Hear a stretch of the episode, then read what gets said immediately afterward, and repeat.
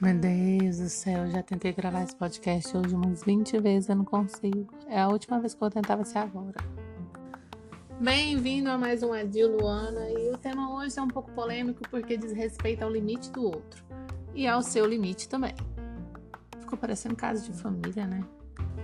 E hoje, em especial, a gente vai ter a participação de um amor de pessoa, meu tio Kumilovski, para quem não é íntimo, apenas Milo ele vai me ajudar a falar um pouquinho sobre a seguinte situação.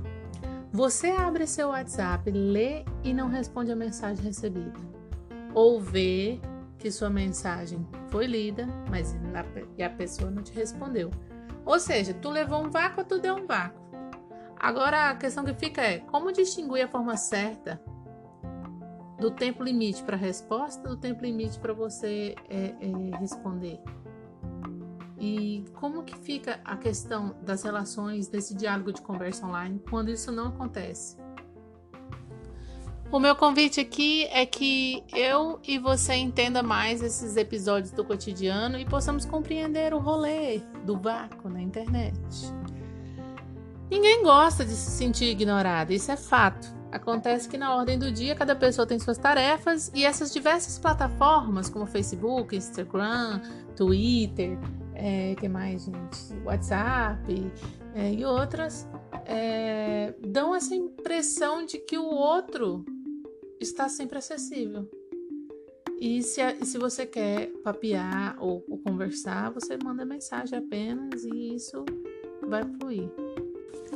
Poucas pessoas escapam dessa necessidade de ter suas mensagens respondidas e eu me incluo nela.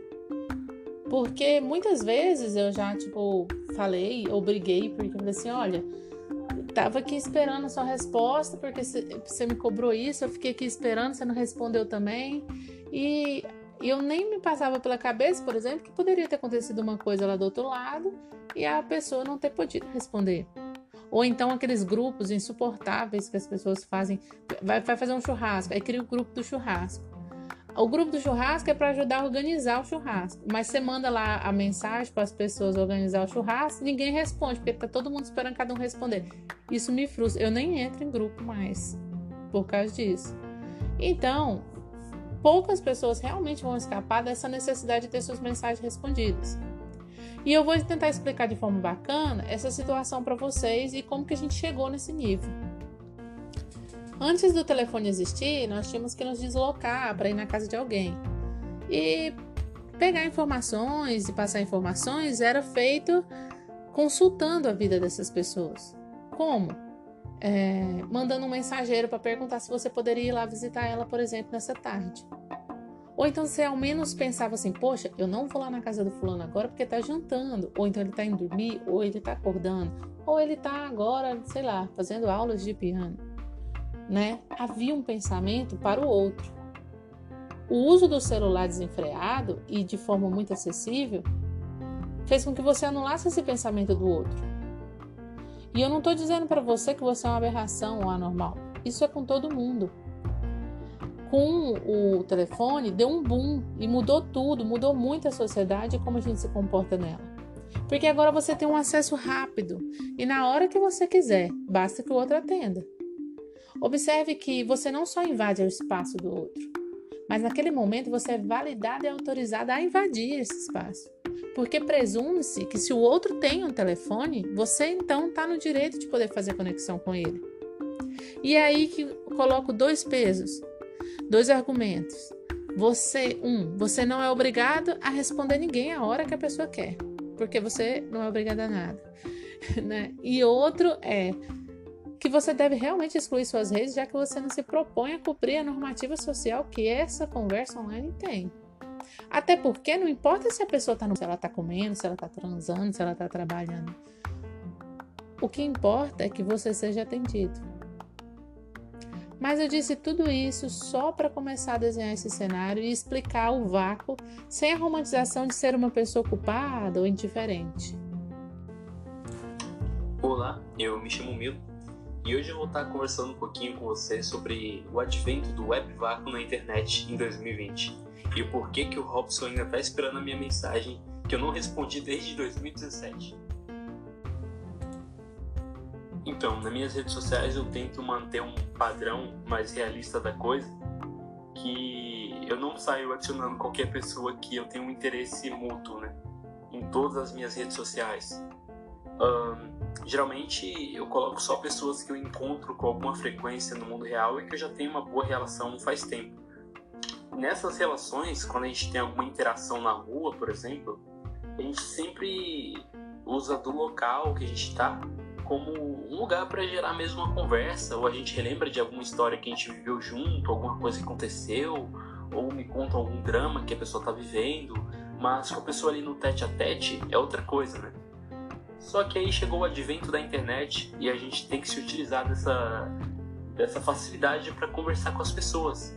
E elas me mandam as mensagens e esperam que eu responda instantaneamente, quando na verdade não é bem assim que as coisas são.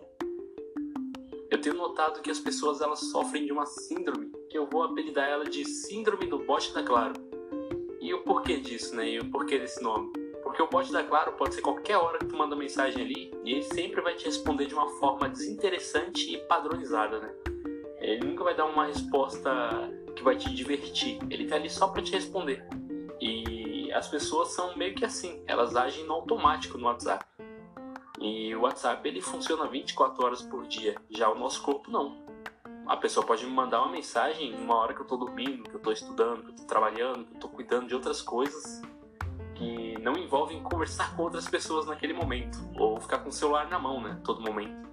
Já uma interação na vida real, a pessoa tem que se dar o trabalho de reservar um certo tempo para ir lá e te ver, para você conseguir gerar uma interação real e, e mais legal com a pessoa, mais saudável, né?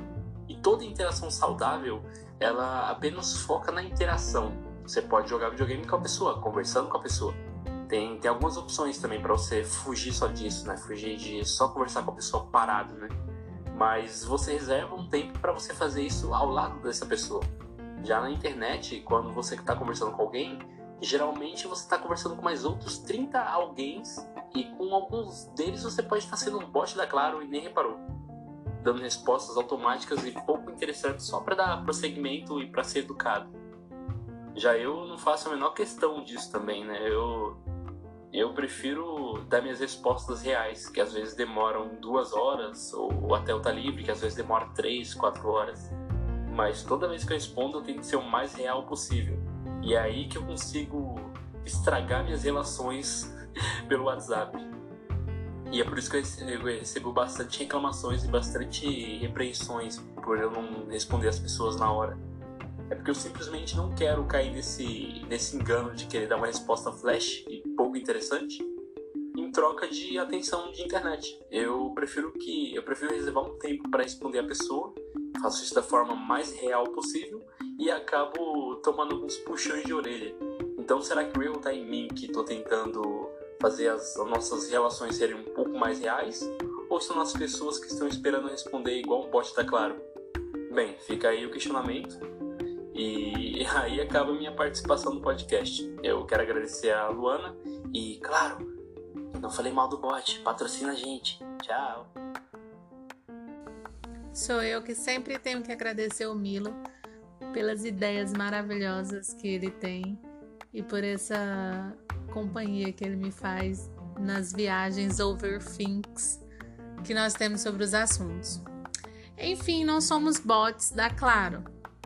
E pensando nisso, eu fico refletindo sobre como minha mente viaja o dia inteiro em diversos assuntos, seja no meu trabalho, ou seja buscando assuntos para colocar na social media das empresas que eu trabalho e tal.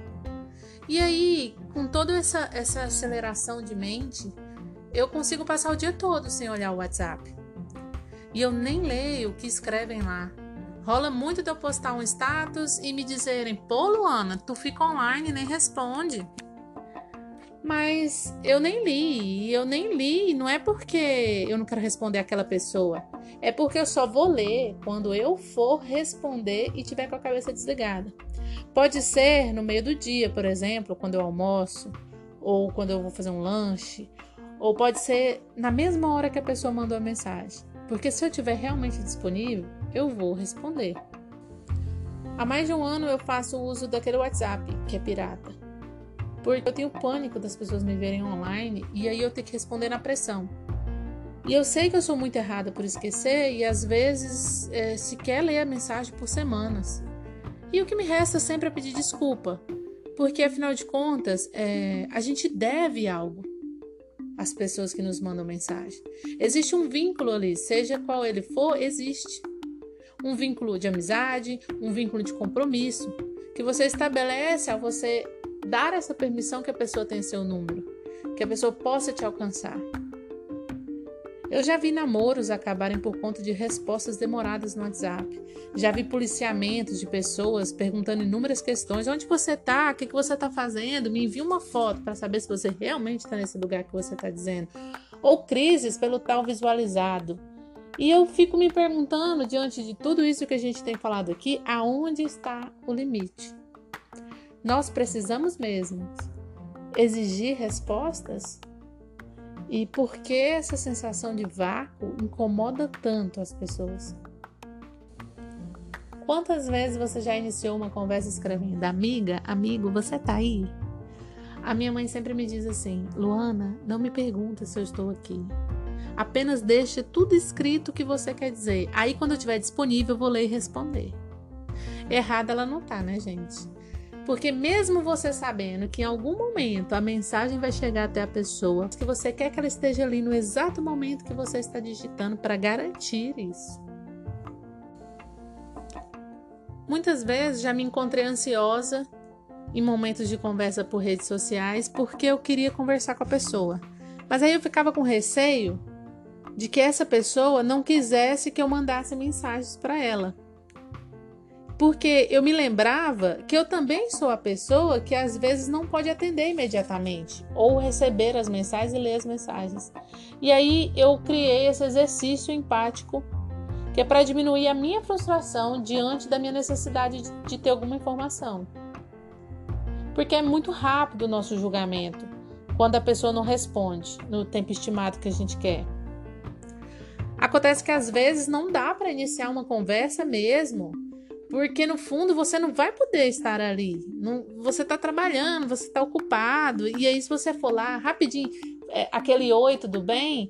Isso não vai parar ali. Ela vai continuar. E aí você vai acabar respondendo assim: hum, entendo, acontece, pois é. Isso que o Milo quis dizer lá atrás, quando ele disse sobre o bot da Claro, que tem respostas já prontas, automáticas. E isso não é um diálogo. Isso é um bot de computador respondendo você. Na maioria das vezes, as pessoas estão me mandando músicas, ou comentando status, ou enviando memes, coisas que eu percebo que não são tão importantes ao ponto de eu parar meu trabalho para dar atenção naquele momento. A verdade é que o web vácuo não ofende ninguém. Você se sente ofendido porque você está condicionado a associar o seu tempo livre ao do outro. E isso é irreal. Ninguém está na mesma condição que você. Estamos todos ansiosos e acostumados a ter tudo rápido. Veja bem esse exemplo. Se você não sabe a tradução de uma palavra, você não vai se deslocar até o armário, pegar um dicionário e procurar aquela palavra. Não precisa. Você vai no Google, coloca lá a informação e ela vem mastigada para você.